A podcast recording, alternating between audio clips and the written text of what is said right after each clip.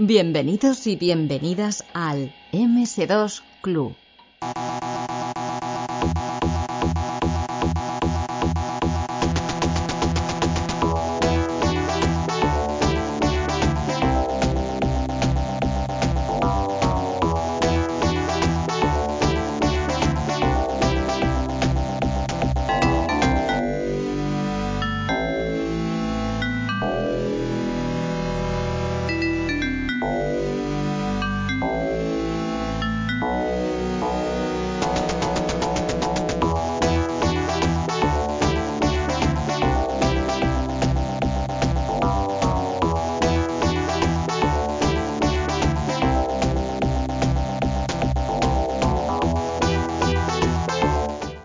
Programa de anécdotas informáticas estuvimos hablando también del efecto 2000 y Antonio planteó que sería interesante a lo mejor poder hablar con alguien que hubiese estado allí, porque no es descabellado que alguien que escucha el podcast o alguien de una edad, pues digamos, un poquito más de los 40, incluso hasta los 50, pues eh, esté todavía ¿no? en el mundo del desarrollo y en aquella época le tocase bregar con este efecto 2000.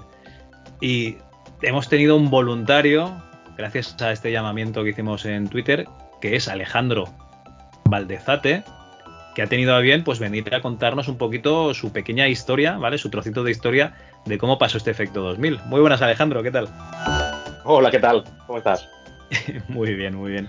Oye, lo primero de todo, muchísimas gracias por saltar ahí ante el toro, ¿no? Ante el Miura, pues para, para explicar esto la verdad es que es un placer, ¿no? Cuando comentas algo y, se ofrece a la gente a, pues eso, a colaborar. Así que lo primero, Alejandro, muchas gracias. Ah, no hay de qué. Es un placer también por mi parte. Muy bien. Oye, eh, hemos estado un poquito hablando antes, ¿vale? Eh, tú en el año 2000 estabas ya, digamos, eh, en un departamento informático.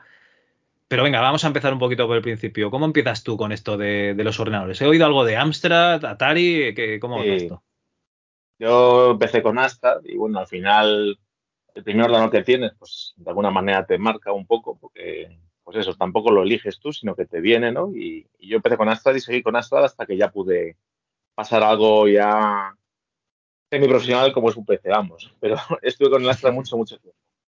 Y al principio pues no le sacaba ningún rendimiento más que el lúdico, como nos pasaba casi todos, ¿no? Pero bueno, sí, sí, en cierto momento pues eh, yo estaba estudiando Basic por entonces, que era lo que se aprendía en los colegios como actividad extraescolar. Y como el Basic del cole se daba en Astra, pues por eso cayó el Astra, vamos. Entonces, en, pues... En mi colegio igual, yo creo que el Amstrad debía ser lo, estándar, más que nada porque tenía el teclado profesional y daba más impresión de, de Efectivamente, daba mejor aspecto de que no era un juguete, de que era algo ya un poquito más serio. Y por los colegios pues solían ir con los Astra para vender el curso de, informática. Entonces, pues eso, eh, dimos tres años de Basic y, llegó un momento que, bueno, que si tuve la oportunidad de, hacer algo con ese Basic, digamos, de ya de trabajo, y es que en donde yo vivo, pues había un vídeo comunitario que en los 80 era bastante común, los vídeos comunitarios, y bueno, pues eh, había una persona que tenía que montar la carátula de todo lo que se iba a ver ese día, las tres películas que ponía, pues iba una persona, lo tecleaba y, ya está. Pero claro, eh, tenía que bajar una persona cada película que iba a poner y teclearlo. Y me dijeron, oye, ¿puedes tú hacer una aplicación que podamos cargar aquí la, programación y no tener que bajar? Lo dejamos puesto y ya está, y no hay que, no hay que venir una persona. Y yo, ah, pues venga, vale, yo tenía por entonces pues 15 años, creo recordar, 14 o 15 años. Total, que, se lo hice y esto era, pues recuerdo ser un Atari, una amiga, pero vamos, era un basic muy parecido, muy parecido al de Total, que, se lo monté ahí y ya está. Y bueno, aquí no me pagaron con dinero, pero me dejaron vídeo comunitario varios años, o sea que me di por muy bien pagado. Bueno, cobraste en especial. Fue lo primerito Sí, sí, fue un buen trato, la verdad.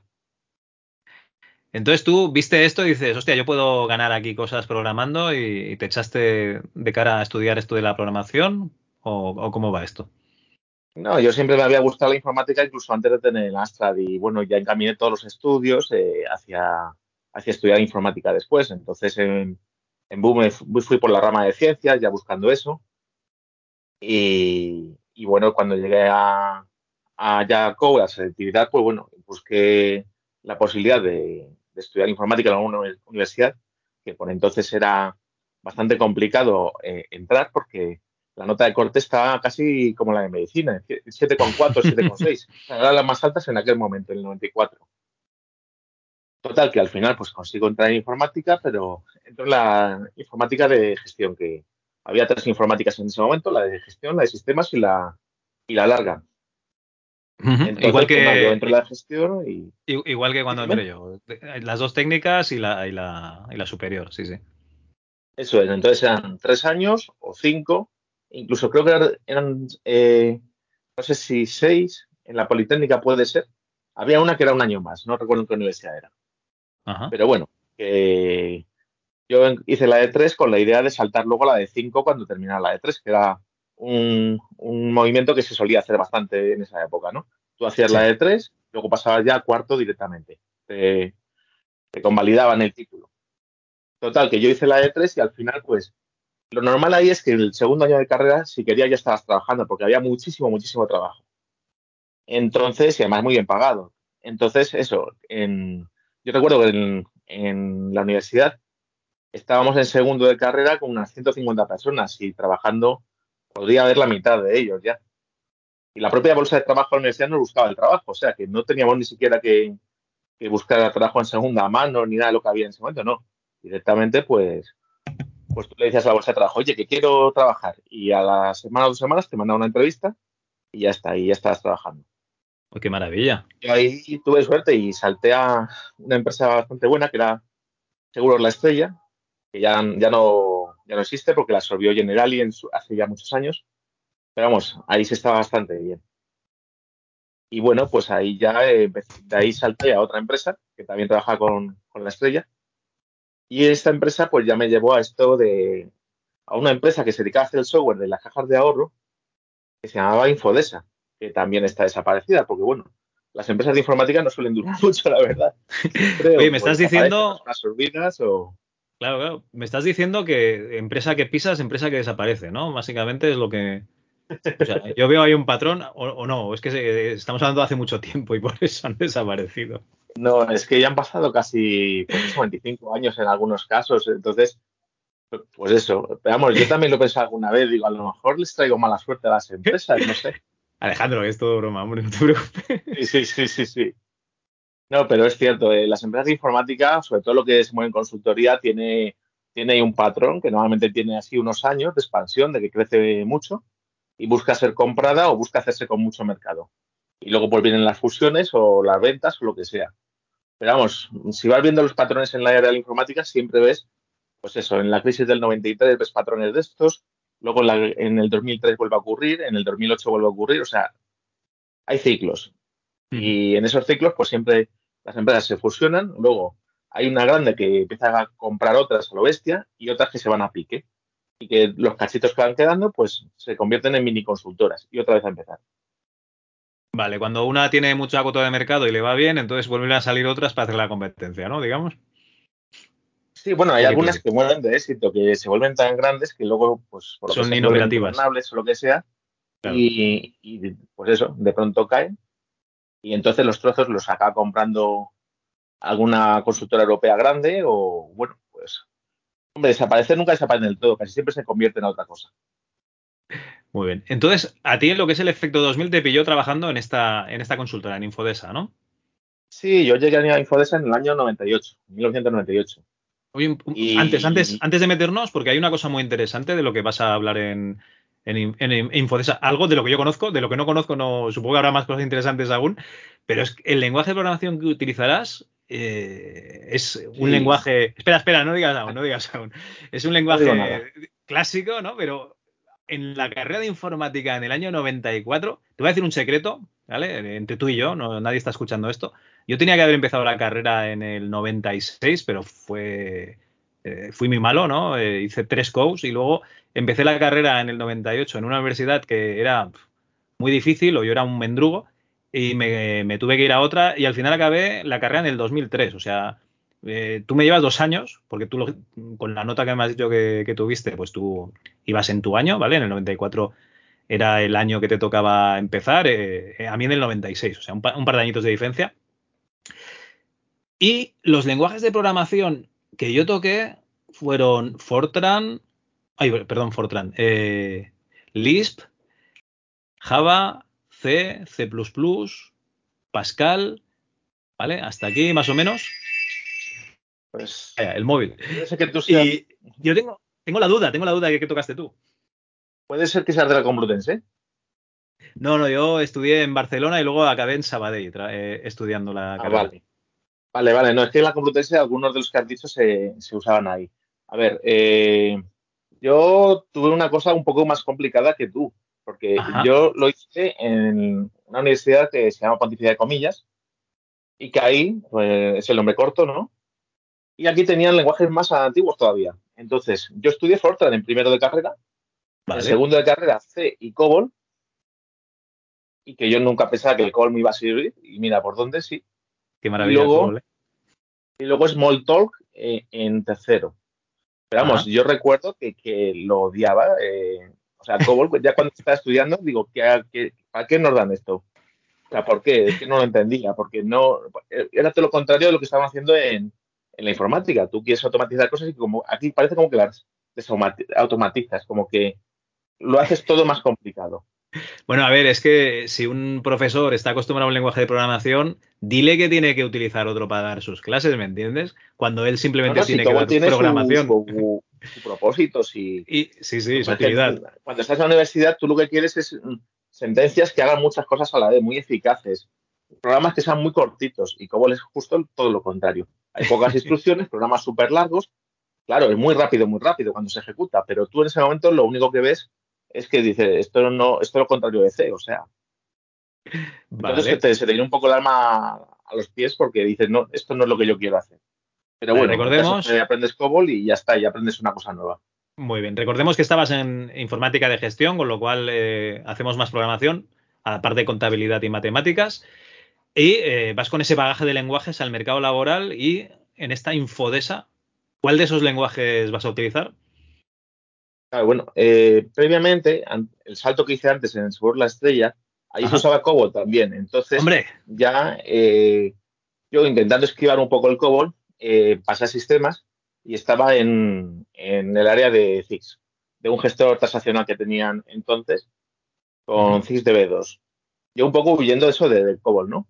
Y luego, cuando salta la otra empresa, pues ya caigo de, lleno en COBOL. Ya no puedo escapar. Y digo, bueno, vamos a ver de momento, mientras sale otra cosa y tal, pues voy a ver, a ver qué tal me desenvuelvo con COBOL, ¿no? Digo, bueno, si hay aquí mucha gente haciéndolo, pues no sé, tan malo no puede ser.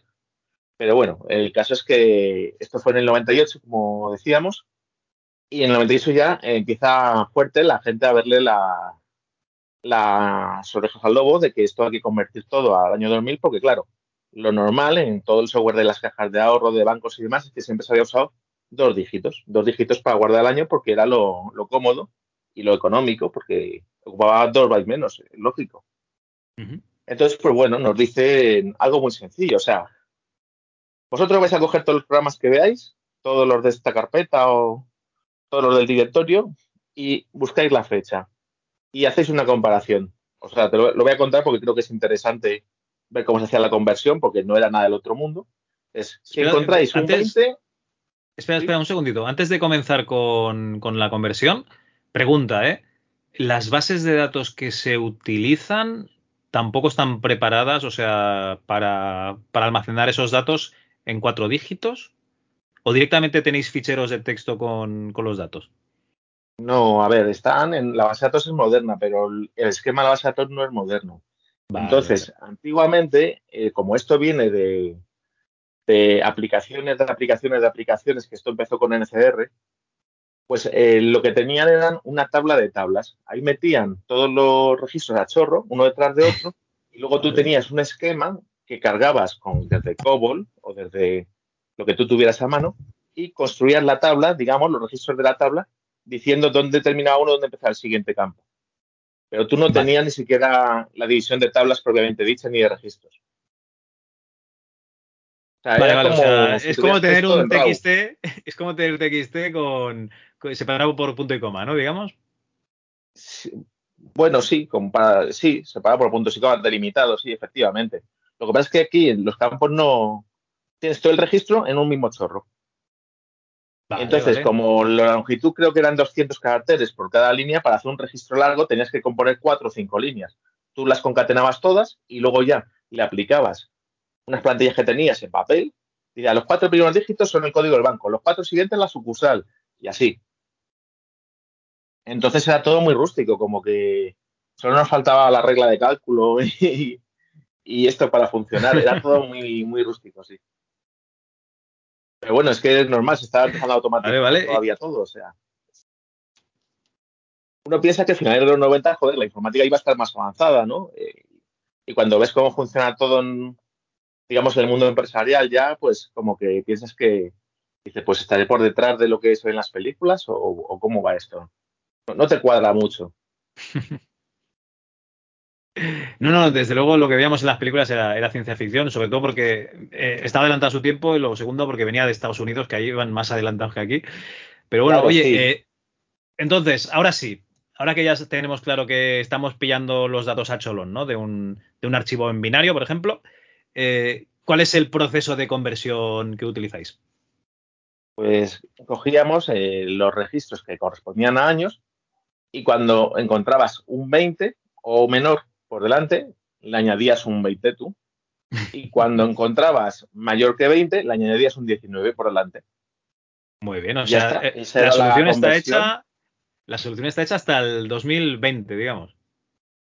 Sí, pero claro, esto era un parche. un parche con la idea de que después de que pasara todo el follón del 2000, ya se hiciera una solución de verdad. Esto era solamente para, para pasar ese momento y que, y que no hubiera ningún desastre grande. Porque bueno, nosotros, quiero decir, no es cuando traes un banco, al final es, un problema porque es dinero, pero no es como cuando tienes un aeropuerto, cuando tienes algo, no sé, más serio que son vidas directamente lo que hay en juego. Aquí, pues bueno, si hay un desfase de dinero, al día siguiente lo vas a arreglar. Se va a perder algo de dinero en el tiempo que lo vas a arreglar, pero bueno, al final es dinero, quiero decir. Que duele, pero duele. Y además se puede registrar los movimientos, ¿no? O sea que. Claro, siempre puedes ir hacia adelante y hacia atrás y ver dónde estaba el fallo y volver a reponer ese dinero. O sea que. Es más fácil que resucitar a alguien, ¿no? Claro, claro. Efectivamente. Entonces, pues bueno, eh, conforme se iba aproximando en la fecha fatídica, pues había cada vez más prisa. Pero bueno, no íbamos muy mal de tiempo. En nuestro caso, eh, como habíamos empezado un par de años antes, pues la cosa iba bien. Y lo único, pues la gente estaba un poco preocupada por el, día, la famosa noche, de que todo el mundo estuviera de guardia, localizable, a menos de 30 kilómetros de la empresa. Y, si había que venir en un momento dado porque reventaba todo, pues eso. Vamos, que todo el mundo sabía que esa noche vieja podía romperse en cualquier momento, que te llamaban y tendrías que ir.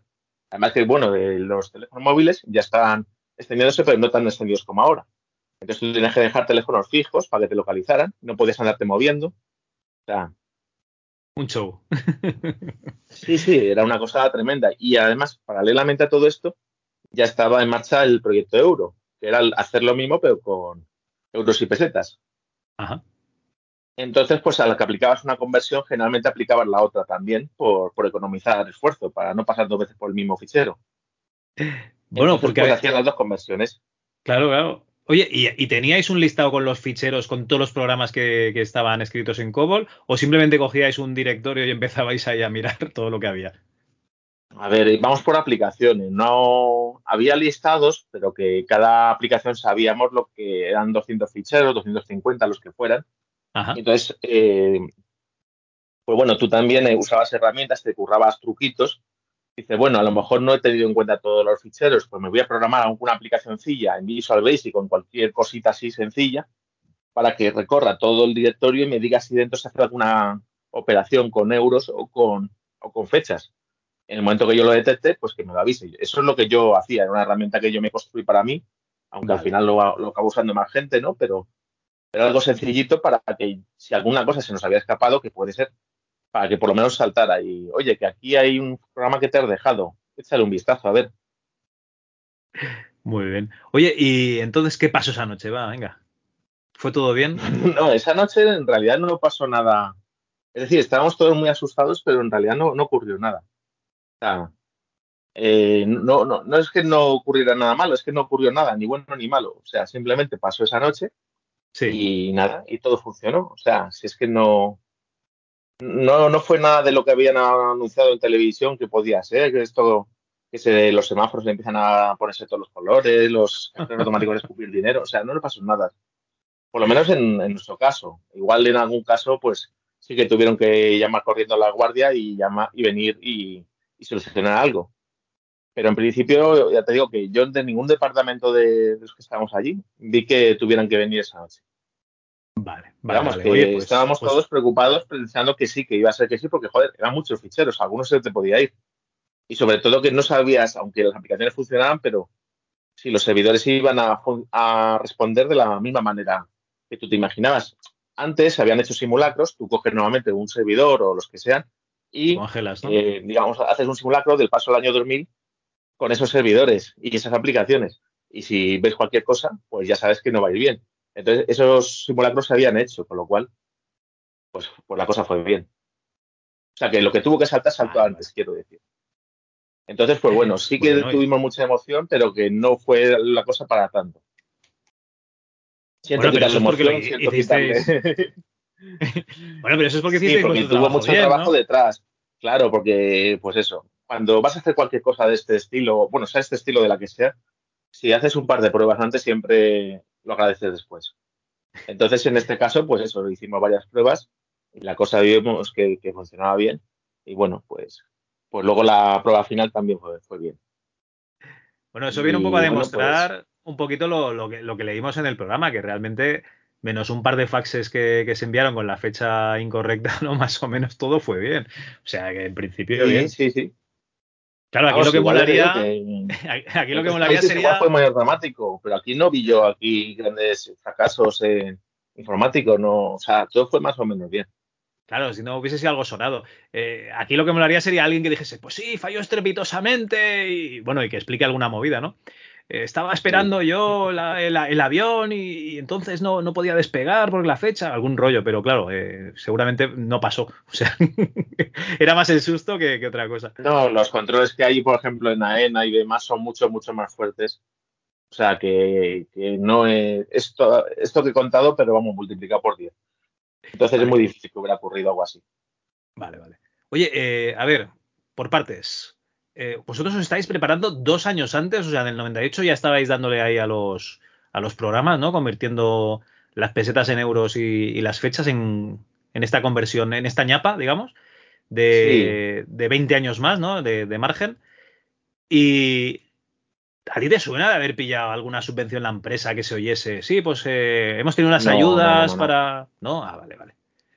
teníamos una duda, Antonio y yo. no, porque todo provenía de, o sea, eh, la empresa que, de la que comentaba, esta Infodesa, al principio estaba participada por un 25% de cada una de las cuatro cajas de ahorro principales. Luego, esos cuatro cajas de ahorro eh, pasaron a ser más, pero lo que quiero decir es que todo el dinero con el que eh, funcionaba esta empresa, pues venía de las cajas de ahorro, con lo cual no necesitaban la subvención. Así, a su vez, los bancos, que, o sea, las cajas que lo integraban, la subvención puede ser, pero eh, esta que yo sepa no cogía ninguna.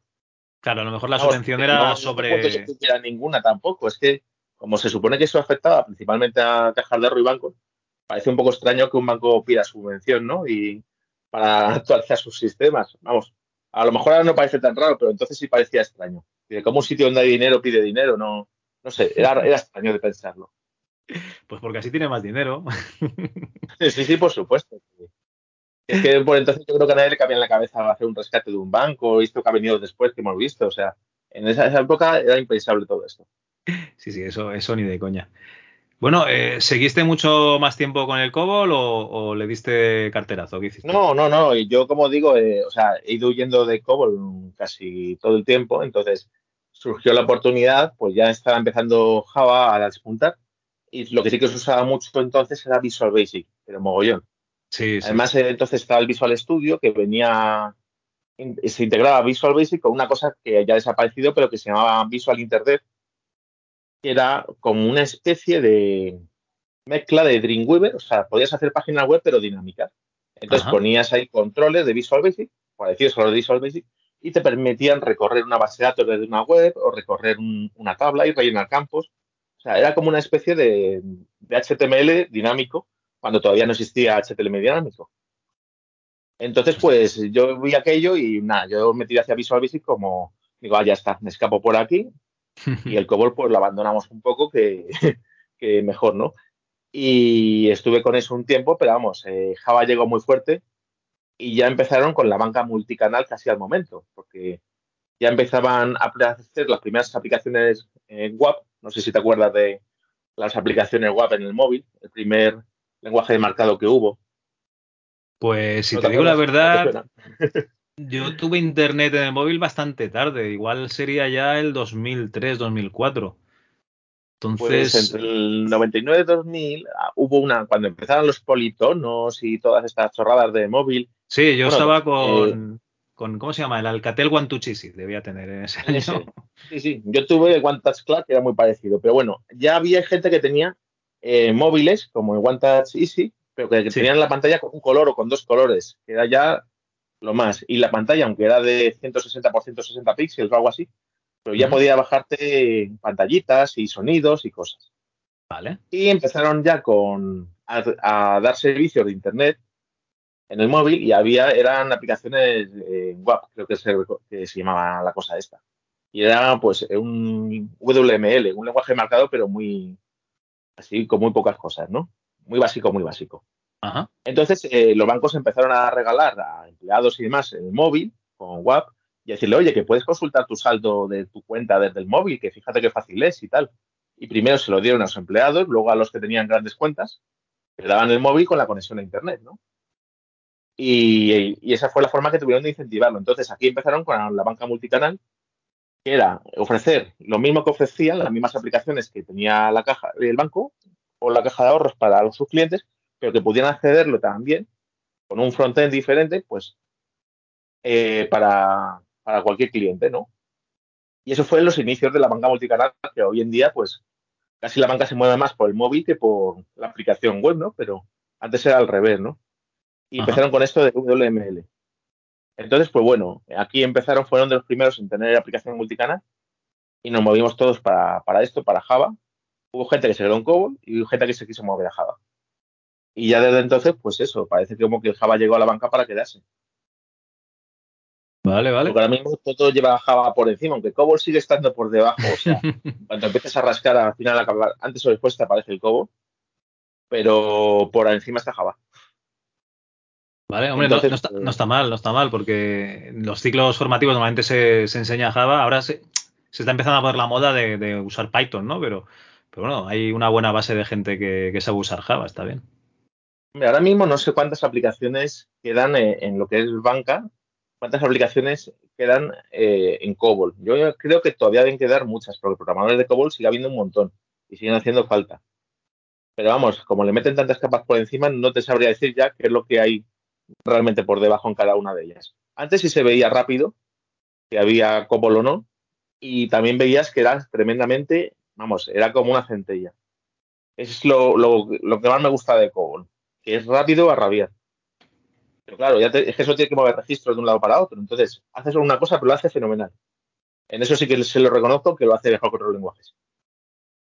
Vale, o sea que básicamente el COBOL se utiliza como para mover los datos. es el gestor de bases de datos utiliza COBOL. A ver, no, es que, a ver, COBOL es un lenguaje hecho para negocios. O sea, es las iniciales es el lenguaje general hecho para con, ¿cómo era? La vera de business, ¿no? Pero bueno, lo que te quiero decir, que es un lenguaje creado es para, oficinas, no es un lenguaje creado para laboratorios de informática. Entonces, pues se nota mucho que con las cuatro instrucciones que tiene, un perfor para hacer bucles y el mov, que es la, que te decía que vale para mover cualquier registro, cualquier registro, eso lo hace tremendamente rápido. Entonces, pues esa es la magia de COBOL, vamos. Y lo que decía, que el, COBOL realmente lo que es es Common Business Oriented Language. Entonces es un lenguaje para negocios, es el, lenguaje orientado por excelencia. Entonces, claro, siempre va a ser mucho mejor que cualquier otra cosa. Digo para esto que estamos hablando. No, sí, sí, sí. Si me dicen un lenguaje de propósito general, pues COBOL no vale nada. O sea, se queda a, medio camino. Hombre, estaba la noticia aquella... Para la banca sí, es lo mejor. Vale, estaba la noticia aquella de que en Estados Unidos pues que faltaban desarrolladores en COBOL, imagino que claro, tenían una edad, ¿no? Y se iban jubilando o iban ya doblando la servilleta. Entonces, bueno, siempre quedaba un futuro ahí, ¿no? Para el COBOL. Sí, no, pero COBOL siempre dice que se va a acabar. O sea, yo estoy escuchando de los 90 que COBOL se termina. Y no, COBOL no se va a terminar nunca por lo que digo, porque yo creo que todo sigue yendo por debajo con COBOL. Ahora mismo mi conocimiento de, todo lo que hay en el mercado, ya te digo que no es muy amplio. Pero antes es que todas las aplicaciones bien, las más gordas de todas, iban con COBOL por debajo. Entonces, pues eso, yo creo que al final muchas aplicaciones no las puedes sustituir, simplemente lo que haces es añadirle capas por encima para hacerlas más bonitas, para hacerlas más, pues eso, más usables desde diferentes dispositivos o canales, pero pero al final son capas cañares. Muy bien. Vale, oye, pues. Sí, te iba a comentar. Sí, dime, dime, perdona. No, no, no, que lo que te iba a comentar es eso, que lo del COBOL que siempre está desapareciendo. Y bueno, decías que quería hacerte una anotación a lo que decías antes de que, pues eso, que los, programadores de COBOL, bueno, que si se jubilan y tal, y que son muy demandados en Estados Unidos. Y en realidad tú lo que cuando coges a alguien de COBOL, ya no es conocer el lenguaje, porque como digo, el lenguaje se conoce rápidamente. Es que normalmente el programador que, lleva muchos años con COBOL conoce las aplicaciones de, contabilidad y de banca al dedillo. Entonces, para ellos es, mm, digamos, toda esa experiencia es lo que se valora, ¿no? Cuando tú quieres un programador de COBOL, lo que quieres es gente muy acostumbrada a mover muchos registros, mucha cantidad de registros que para tenerlos en la cabeza y para ser capaz de memorizar todo eso donde tiene que ir que sabe lo que está haciendo, digamos. No un programador que le tienen que explicar exactamente, sino que él habla con, alguien que le explica lo que hace la aplicación y ya sabe lo que, lo que está haciendo él, con lo cual puede programarlo rápidamente. Claro, es que esas aplicaciones se relacionan con muchas aplicaciones. Entonces, tú tienes que saber dónde impacta cada cambio que vas a hacer. Y esos programadores sí que lo tienen todo eso muy en cuenta dice, bueno, si cambio esto aquí, un, momento, que también en riesgos impacta esto, un momento, que también en, compras eh, impacta esto, cuidado. Entonces, es gente que es muy metódica y que tiene la cabeza muy bien amueblada. Entonces, eso es lo que tú es el único... programador. Sí, sí. Es lo único que le veo sentido, ¿no? al de preparamos informáticos que, que sepan contabilidad y economía de la empresa, por ejemplo, o economía general, es el único sentido que le veo a eso, a trabajar directamente en un banco. Por eso nos chupábamos tantas horas de, contabilidad y de economía, ¿no? Sí, es que en, bueno, en nuestra universidad es que nos orientaban directamente para determinadas empresas ya, ¿no? Eh, entonces, de alguna manera, el temario coincidía un poco con lo que te ibas a encontrar luego en ese mercado. Entonces, pues eso, en, nuestro caso el COBOL estaba muy bien puesto como, como asignatura en segundo porque e, era muy fácil, muy fácil acabar con COBOL pero facilísimo ese momento. A lo mejor si hubiera sido unos años después, pues en vez de COBOL, pues pones eh, conocimientos de SAP, que a lo mejor es más, bueno, se te va a hacer más falta, ¿no? Pero en ese momento era el COBOL lo que te... No lo, no lo pusieron, no, no te enseñaban a programar en ABAP 4, por ejemplo. Eh, realmente no. No, no, por eso te digo, no, pero te digo que en aquel momento, cuando estaba de moda todo esto y cuando iba a empezar lo del efecto 2000, eh, en todas las empresas o, tenías el, trío Cobol DB2 o tenías eh, ABAC 4 con Natural. O sea, parece que o tenías una cosa o tenías la otra, pero una de las dos te ibas a encontrar. Y podrías haber dado ABAC en la universidad, pero no, el que ponían era COBOL. Imagino que por temas de dinero, vamos, que era más económico dar COBOL que, que dar aunque luego te iba a ser más rentable quizá en la vida laboral, ¿no? Pero bueno. Bueno, así no tenían que poner el servicio de SAP, ¿no? Tampoco en la universidad y tal. bueno, nosotros que teníamos un, un compilador de COBOL muy, muy rústico en un servidor de Data General y había siete o ocho terminales nada más y teníamos, éramos 200 para hacer las prácticas en ocho terminales. O sea, era un poco locura. Hasta que algún compañero, no, no recuerdo bien cómo fue, pero a alguien se le cayeron unos disquetes así de Microsoft COBOL y con eso ah, pudimos compilar en casa, pero pero bueno, al principio nos la veíamos nos deseábamos para compilar allí.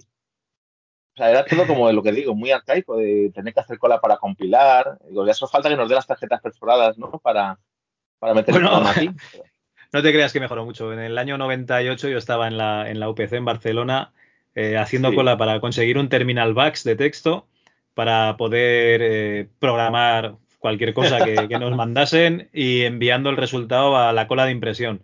O sea que tampoco no te creas que, no, que mejora Al final tú siempre te crees que lo tuyo es lo peor, ¿no? Porque es lo que vives, pero te vas a cualquier otro lado y vas a encontrar cosas parecidas. O sea que, que en realidad, pues yo creo que está toda España más o menos igual, ¿no? Que, que no había grandes diferencias en ese sentido. Sí, sí, ¿no? Y en unos cuantos años. Bueno, oye, eh, ¿actualmente te dedicas al sector de la banca? Eh, no, ahora mismo no. La banca ya ha dejado de tocarla.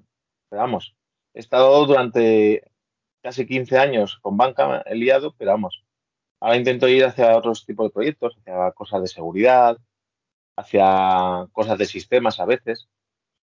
Eh, yo no me he mantenido en el desarrollo, porque lo normal es que cuando tú coges un camino, pues lo, sigas, ¿no? Si coges desarrollo, desarrollo, si coges sistemas, sistemas, o si quieres irte, pues yo qué sé, a, ser programador de frontend, programador de backend, pues bueno, que cojas una cosa y la continúes.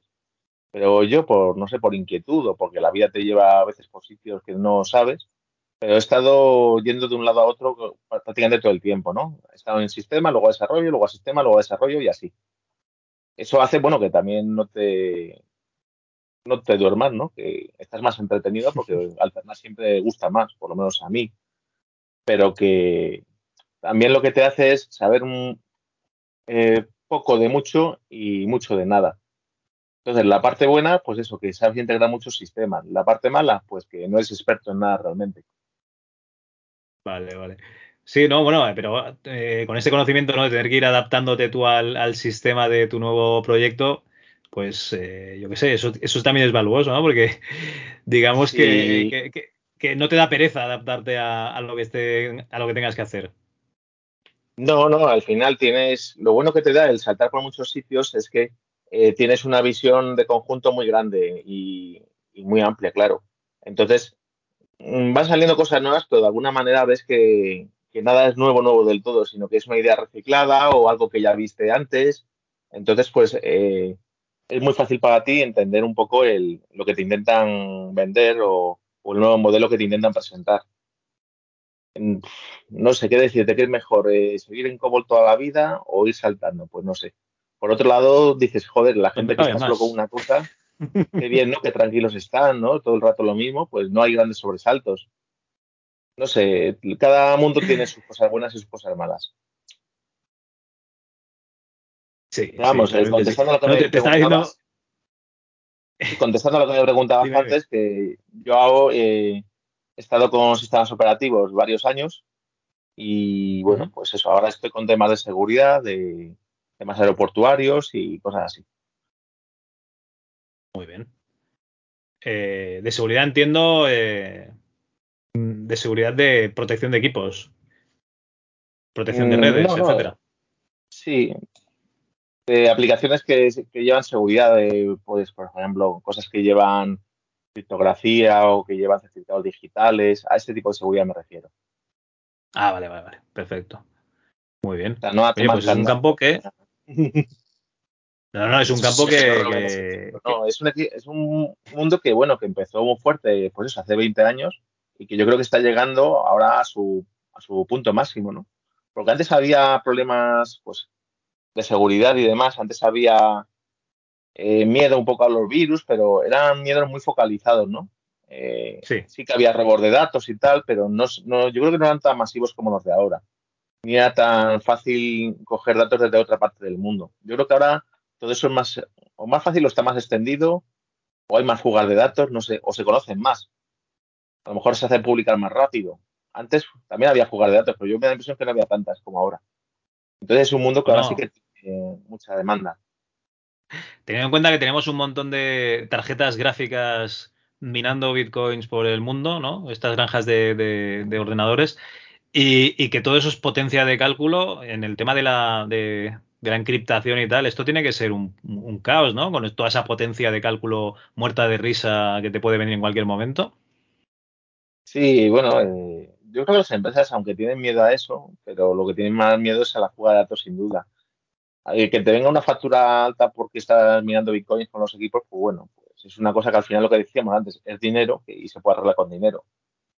Pero pues ahora mismo lo de la, la fuga de datos de clientes, la pérdida de reputación, todo eso hace mucho más daño que, que te puedan minar, en mi opinión. ¿eh? Que, no, no, no, no, yo no, yo no estaba hablando de minar, me refiero a que con todos esos equipos, con, con toda esa potencia de cálculo, eh, lo que antes encriptabas y más o menos era seguro.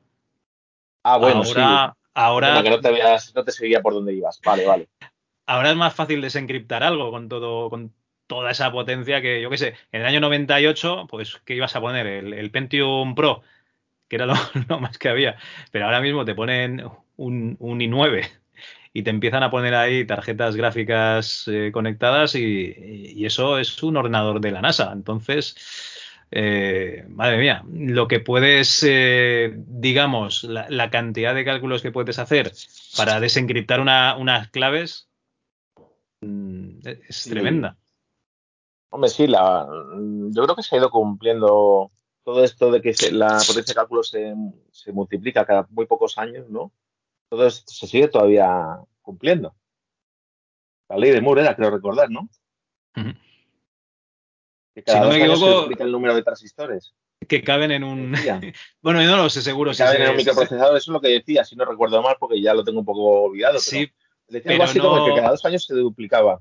Pero no estoy seguro si se, si se cumple ya, porque yo creo que en lo que es en las CPUs lo que cambia es la, la arquitectura desde hace unos años. ¿Quieres decir que se, que se siguen metiendo más transistores? No, bueno, lo que me refiero es al número de instrucciones por segundo, aunque no sean transistores, y a lo que voy es que la potencia se Ah, sigue po- multiplicando. No, no, yo te lo decía por eso, por digo- el. fu- O sea, yo soy como un completo desconocedor, ¿no? Yo te lo decía por el tema de, de que si tienes una, una clave, ¿no? Que, que la tienes encriptada y yo que sé, hace 10 años era imposible que nadie te lo hubiese calcular en, en, en un año. Ahora a lo mejor en, en un mes, mogollón de ordenadores eh, puestos ahí a, a calcularlo. Mira, te lo- puedes hacer te una lo prueba muy sencilla para comprobar esto. Coges Ajá. cualquier ficherito RAR comprimido de del principio de los años 2000. Que antes eh, era más o menos común encontrarte por el emule ficheros comprimidos y tenías que pagar o algo para que te dieran la Con contraseña. la contraseña. Sí, y eh, la contraseña antes pues tenía pues 8, 9, 10 caracteres, que era algo que te iba a costar romper en su momento. Y que hoy, con un ataque de diccionario que le hagas, coges un fichero grande de TXT con un diccionario metido y puedes recorrerte el diccionario en muy poco tiempo, con cualquier ordenador malucho de casa, te quiero decir. Entonces, pues, pues sí, ahí pues la potencia de cálculo, todo lo que ha subido todos estos años. Ahora ya, para que no te lo rompan con un ataque de diccionario, pues o metes 20 caracteres o metes cosas así que te hayas inventado, porque si no, eh, es muy fácil que te... O sea, es muy rápido que te lo revienten. Ya como poner una contraseña antes, antes lo normal eran 6 8 caracteres que ya eran complicadas. Y ahora ya 8 caracteres, yo creo que hay sitios que no te la admiten por, por ser demasiado corta. Y es precisamente por eso, porque, porque cualquier ataque que te hagan con diccionarios, si la palabra está en el diccionario, te lo van a reventar, pero vamos, en cero coma. Sí, sí. Yo lo que tengo en el server es el IPVAN, me parece que se llama. Que. IPVAN no. Ay. Ah, no, no me acuerdo el nombre. Fail to ban, fail to ban. Que, que si fallas un par de veces de poner la contraseña directamente banea la IP. y, y a- sabes a quién banea, ¿no? Normalmente. A mí. Ya, ya me Porque imagino. pones Sí, un sí. El problema de la seguridad es que muchas veces va contra uno mismo. Porque uno pone a las 3 de la mañana una contraseña súper rebuscada y dice, ah, esta no me se me va a olvidar nunca porque es súper ingeniosa. Y claro, lo que te parece lógico a las 3 de la mañana, a las 10 de la mañana al día siguiente te parece, ¿qué hice yo ayer? Y da igual, aunque no hayas hecho nada ni y vayas bien más o menos de la cabeza, y da igual, no te acuerdas al día siguiente cuál era esa contraseña súper ingeniosa que tú habías dicho, esta la pongo y no se me olvida en la vida. Se te olvida. Al final, ese tipo de seguridad va contra ti mismo, siempre. Dice, voy a proteger sí, esto sí. para que nadie entre. Te vas protegido contra ti. Y al final, pues eso, te va a explotar a ti mismo. Pero vamos, hay un método, ahora que decías esto de los dos intentos y tal, Sí. eh, lo que se suele hacer normalmente cuando quieres reventar una contraseña es eh, tú, si tienes, si esto lo, lo que tienes acceso es al hash de la contraseña, lo que haces es le mandas a algún grupo de alguna página de la dark web el hash y casi automáticamente te dan la, la contraseña que genera ese hash. Porque como ya han generado no sé cuántos mil millones de hashes con la potencia de los ordenadores, pues digamos que van rompiendo contraseñas por adelantado. Entonces Sí, sí, ellos van, generando hash, entonces solo te dan las contraseñas que coinciden con ese hash, ¿no? Exactamente, entonces no tienes ni que romperla porque ya está rota de antes. Sí, sí, hostia. Entonces, por eso te digo que es que ahora no tienes ni que tener un ordenador potente, si es que ya lo ha hecho alguien por ti. No tienes ni que preocuparte de eso. Muy, muy bien. Bueno, oye, eh, eh, digamos, ¿cuáles serían los... Eh, es que no sé cómo expresarme. ¿Qué serían los... Joder, los hitos, ¿no? En, en, en, lo que son la seguridad, en lo que tú estás trabajando, ¿qué sería el, en, lo, en lo que más eh, volcados estáis? bueno, eh, que se pueda contar, se pueda contar que se pueda contar, es que es complicado porque hay muchas cosas que no puedo contar. Ah, no, pero yo digo a nivel generalista, ¿eh? no estoy hablando ah, de, De, tu, de, tu, puesto de trabajo, o sea. No, pero vamos, eh, lo que más preocupa, sí, yo creo que son los accesos físicos. O sea, el que alguien se te pueda, por lo menos por lo que, lo que yo estoy haciendo es el tema de accesos físicos. Que alguien entre donde no debe, o sea, que alguien, o sea, la persona física, se cuele en la puerta que no tiene que colarse o que entre en, un sitio o en un avión que no tiene que ir. Vale. Vale, vale.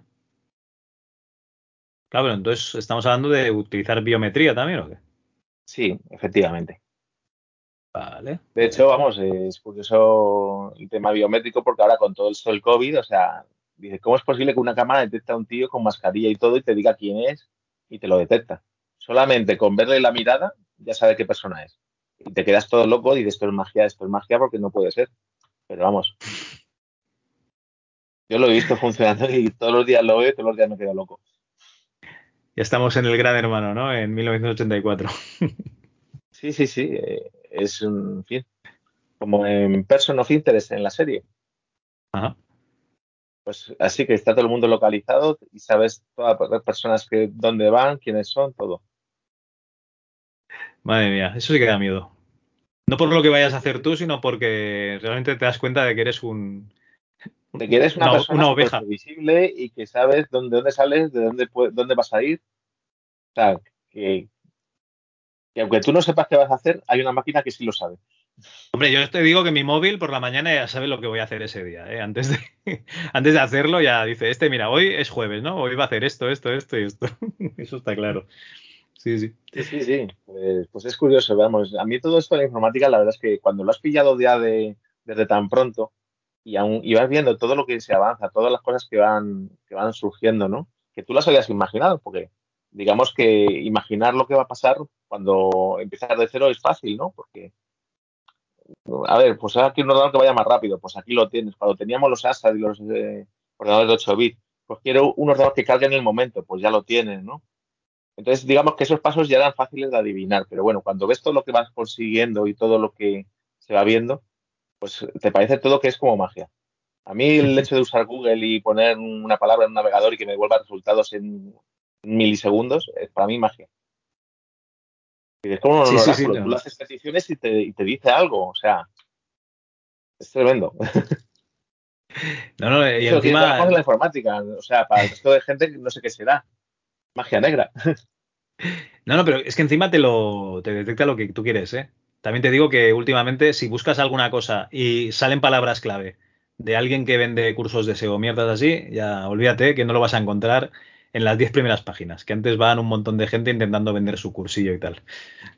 Por eso yo, vamos, lo que intento es salirme un poco de, ese, de esa ruta y irme a, navegadores como, o sea, buscadores como DuckDuckGo o alguno de este tipo, porque efectivamente, en, el caso de Google, pues a veces se pasa demasiado de listo intentando predecir qué le va a buscar, o eh, las primeras posiciones están copadas y dices que esto no me interesa, esto no me interesa, esto no me interesa. Como busques algo muy generalista o algo que sea jugoso, ya, ya no vas a encontrarlo. Y una cosa que, ahora que estamos hablando de ese tema, eh, no sé si te habrás dado cuenta tú también, pero eh, ahí, ahora es más fácil encontrar cosas antiguas, por así decirlo, no, no, no te lo estoy explicando bien.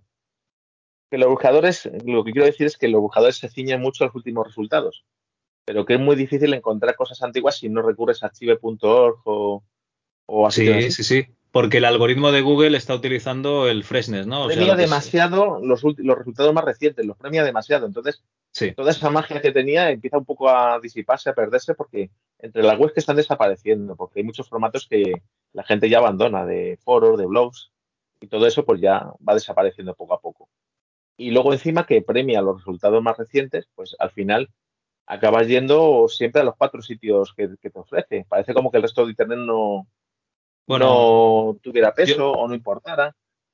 Yo veo que aquí quedan cuatro revistas y cuatro periódicos, luego mogollón de, blogs de gente que quiere hacer un nicho de, Amazon, los, los, que venden su cursillo y lo que dices tú, los cuatro foros y páginas y tal que quedaban más antiguos, esto va, cayendo y te salen, no, no sé ni si te salen resultados de archivo, yo creo que tienes que ir al White Machine no, tienes que ir a, a, hay muchos sitios que no te busca dentro. Incluso antes te buscaba dentro de foros y ahora no te busca casi dentro de foros. Tienes que ir al propio foro, al propio sitio y buscar en el buscador interno y te, y te devuelve resultados. Pero ya tienes que ir sitio por sitio. Con lo cual, bueno, pero la potencia que tiene el buscador la pierdes.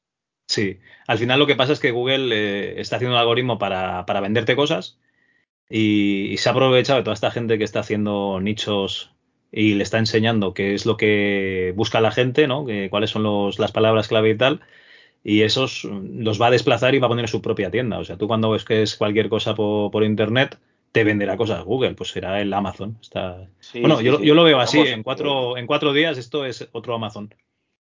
Claro, pero lo bonito, bueno, hablábamos antes de los tiempos cuando empezó Internet aquí en España y demás, que lo normal es tener página en personal en Geocities, que ahí es donde empezamos a, a poner cuatro moñadas, cuatro gif animados y cosas así, y era como tu rincón. Y luego, si sabías de un tema, pues tú subías tus conocimientos, ya fuera en un fichero de texto o como fuera, presentado penosamente, pero tú lo subías porque querías compartirlo. Y entonces, la, digamos que, la escena de compartir estaba muy, muy afincada, tenía mucha fuerza. Todo el mundo quería enseñar a los demás lo, lo que él conocía. Entonces lo de enseñar estaba muy a la orden del día, pero ahora no, ahora parece como que es un escaparate todo, que solamente, pues eso, hablar de lo que habla todo el mundo y normalmente con, enlaces pagados, ¿no? Para que la gente pinche en tu enlace y te haga ganar dinero, te lleva a Amazon o donde sea, y parece como que todo el mundo hablara de la misma cosa y se pasara a otro tema muy rápidamente. Pero no encuentras esas cosas que dice, voy a buscar a un tío hablando de no sé qué historia. Pues antes eran los, los Trekkies, ¿no? Había no sé cuántos mil páginas hablando de Star Trek, ¿no? Pues eso creo que ya no lo encuentras. Ya encuentras eso todo el rato hablando de la última tarjeta gráfica que ha salido, hablando del último procesador que va a salir, pero no encuentras gente hablando de cosas que no sean esas. Y si las hay, como te las están de alguna manera censurando, porque no te va a devolver esos resultados Google, pues no la vas a ver como si no existiera. Bueno, yo, creo que todo lo que eran foros. Sí, pero yo, creo que es que los foros directamente ya se han ido a los grupos de, Telegram o de, WhatsApp. Y los que antes tenían un blog ahora tienen un, podcast, ¿vale? Está mal decirlo, ¿no? Pero, pero los que antes teníamos un blog. O pues obvia, o sea, hablábamos antes de evolución obvia de que uno va prediciendo cuáles van a ser los saltos, pues yo creo que eh, es lo normal saltar al podcast. O sea, te puede gustar más o menos, ¿no? El formato, pero al final lo lógico es saltar al podcast. Porque la gente lo puede ir escuchando y no tiene que estar leyéndolo, y lo puede estar escuchando en el trabajo, cuando va de camino a algún sitio. Es que es lo, normal. En los tiempos, sí, sí. Sí, porque ya no tienes más tiempo para, más información que puedes hablar, o sea, yo creo que puedes meter más palabras, más contenido en, un podcast que, si le pones a alguien a leer que se va a cansar antes. Hombre, hay gente que prefiere, yo por ejemplo, me suele gustar mucho leer todavía formato blog, pero gente como yo creo que hay poca. normalmente pues se prefiere más eh, que te lo cuenten y que, no sé, hacer menos esfuerzo, yo creo. Sí, sí, más que nada porque no, tienes el tiempo o porque no tienes, no sé, le dice, bueno, que me lo dé un poquito mascado, ¿no? Para que yo pueda ir digiriéndolo así mientras hago otra cosa. Sí, sí, es, exactamente eso. De hecho, en los artículos que, puedes encontrar, normalmente te pone un índice eh, donde puedes ir a la parte del artículo que, tú necesitas, son los buenos. Los malos te explican un rollo de, de 10 párrafos y al final te, te, bueno, te ponen el resultado de lo que tú realmente estabas buscando, ¿no? En un principio, pero bueno. Sí, sí, sí, sí. Pero vamos, bueno, me da un poquito de pena todo eso, el, que se haya perdido eso, pero coño, es que es la evolución, es, lógico. O sea, al final no puedes estar todo hacia atrás, que sí, ha habido tiempos que te gusta recordar, pero, tienes que mirar hacia adelante, tienes que ir evolucionando tú también. Sí, ¿no? Y todo esto quedará como, como pequeñas capsulitas en el multiverso este de, meta, ¿no? De, la VR. Eh, estaremos en Ready Player One, ¿no? Y ahí quedarán estos pequeños archivos eh, que podrás consultar en, cualquier momento si tienes ganas, tiempo o lo que o te, apetece, vamos, básicamente. Que esto no, no ha, o sea, esto no ha parado aquí. Esto sigue evolucionando cada día y, vete a saber, ¿no? Por dónde va. A saber cuál es dentro de 10 años el, bueno, no sé si será una evolución de meta o si esto cascará y dirá, mira, se acabó la realidad virtual, que nos estamos volviendo tontos tanto en el mundo virtual, vamos a salir un poco, pero vamos.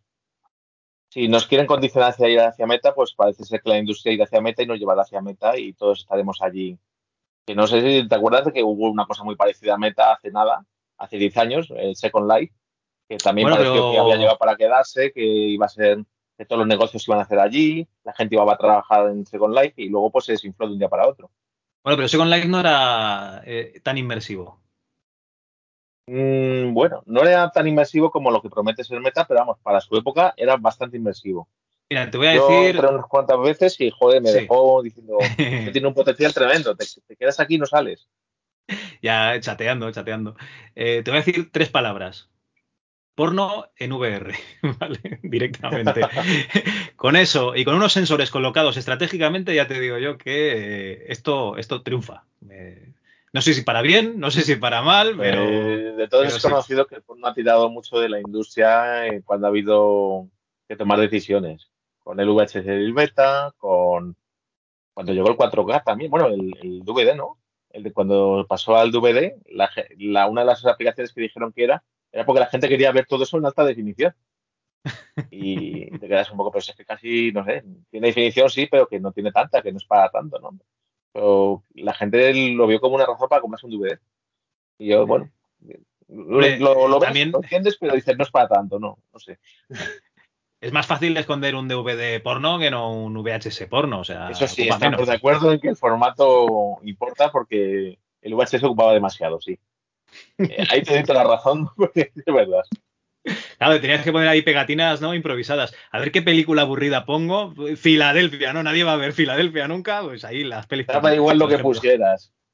Yo, vamos, porque me lo ha contado un amigo, porque esto no nos ha pasado a ninguno, ya lo sabes. Claro, claro. da igual lo que pusieras en la película. Al final, siempre en tu casa alguien le iba a poner, vamos a ver no sé qué. Y te habías elegido el título más, más lejano que se te había ocurrido. Y alguien usaba esa cinta para algo pero ¿por qué? ¿Por qué tiene que ocurrir esto? ocurría. Cachis la mar. Justo cuando vienen los, suegros, ¿no? Le tiene que poner la, cinta de la comunión. Mierda. bueno, es que, vamos, eh, yo he comentado varias veces con varias gente y yo creo que a todo el mundo le ha pasado de una forma o de otra. Pues eso, o con sus padres, o con sus hermanos, o con algo, pero siempre ha pasado una cosa de esas en cada casa. Bueno, nos lo han contado, ¿eh? eso nos lo han contado. Nos lo han contado, por supuesto. Bueno, Alejandro, vamos a, ir despidiéndonos. Eh, ¿Dónde te puede encontrar la, gente en Twitter para debatir de estos temas tan interesantes que hemos estado tratando? bueno, mi cuenta de Twitter es como mi apellido, o sea, Valdezate, muy sencillito. Y ahí, pues bueno, suelo estar hablando de todo y de nada, es decir, aunque suelo hablar de informática cuando comentamos cosas con más gente que son informáticos y tal, pero bueno, se habla un poquito de todo. También de videojuegos, de retro, de vez en cuando, ¿no? Pero me pueden encontrar ahí en Valdezate. Perfecto. Oye, pues ya sabéis, si tenéis algún tema ¿no? de estos así de por dónde va a ir a la informática o directamente queréis vivir pues eh, temas de, la informática clásica, videojuegos, etcétera, ahí tenéis a, arroba valdezate, ¿vale? Para con V, para lo que queráis, ¿no? Alejandro. Para cualquier cosa, si realmente yo no soy ningún experto, sino simplemente pues lo que he ido pasando a lo largo de mi época como programador y como informático. Bueno, yo lo que siempre digo, ¿no? Que sabe más el diablo por hijo que por el diablo, o sea que realmente la experiencia es un grado. Alejandro, muchísimas gracias por haber estado aquí. Ha sido un placer. Muchas gracias por invitarme.